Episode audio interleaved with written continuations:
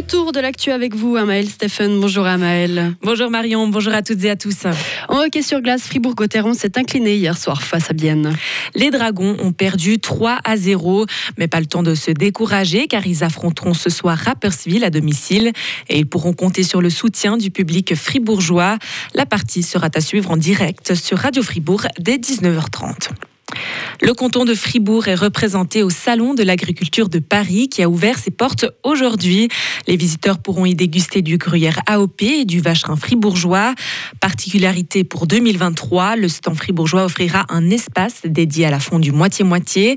Il proposera aussi de la fondue dans une baguette parisienne qu'on appelle chez nous haute fondue. L'an passé, Terroir Fribourg avait écoulé 650 kg de gruyère AOP et 300 kg de vacherin fribourgeois à cette même manifestation.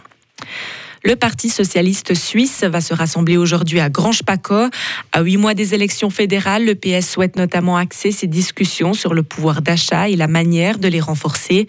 Les quelques 630 personnes sur place devront choisir entre deux variantes, à savoir agir sur les loyers ou sur les rentes. La question d'un salaire minimum au niveau national sera aussi débattue, mais le Conseil de parti y est opposé. Une élection à la vice-présidence avec la fribourgeoise Valérie Piller-Carrard comme, comme seule candidate figure aussi à l'ordre du jour. En un an, plus de 300 000 personnes ont été tuées ou blessées dans le cadre de la guerre en Ukraine. 366 jours après le début de l'invasion russe, plusieurs millions d'Ukrainiens ont fui leur pays et les bombardements pour se mettre en sécurité. Car un an après, les tensions ne s'apaisent pas sur place. Jean-François Fayet, professeur d'histoire contemporaine à l'Université de Fribourg et spécialiste de la Russie on va continuer à assister pendant un moment, je pense en tout cas, à une guerre de haute intensité. Sans qu'on puisse dire si ça va entraîner un changement stratégique sur le terrain, effectivement, l'effort de mobilisation du côté de la Russie perdure.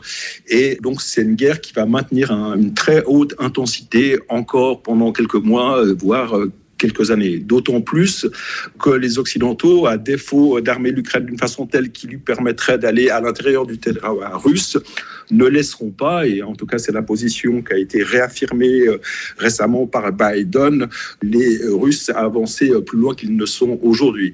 Donc tout va dans le sens, y compris avec une augmentation de fourniture d'armes, d'une relative stabilisation et d'un conflit qui va perdurer et qui va être extraordinairement meurtrier. Les États-Unis ont annoncé hier de nouvelles sanctions contre la Russie et son économie. Washington cible entre autres des entreprises et personnes russes du secteur du métal, des mines, des équipements militaires ou des semi-conducteurs. Et toujours concernant la guerre en Ukraine.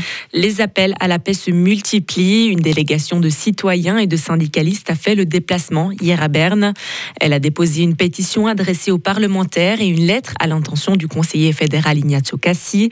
Ces textes demandent aux autorités de s'engager pour la paix et de ne pas envenimer le conflit avec des réexportations d'armes. La délégation se joint à un appel lancé dans 16 pays européens.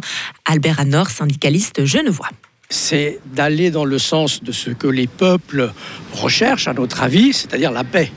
Et de ce point de vue-là, pour qu'il y ait la paix, il faut commencer par cesser la guerre et enclencher un processus qui dit bah, il faut que les belligérants s'entendent, posent les armes, qu'il y ait un cessez-le-feu immédiat, et puis qu'ensuite bah, il y ait un processus de négociation, de rencontre, d'échange pour tenter de résoudre les problèmes qui se posent pacifiquement.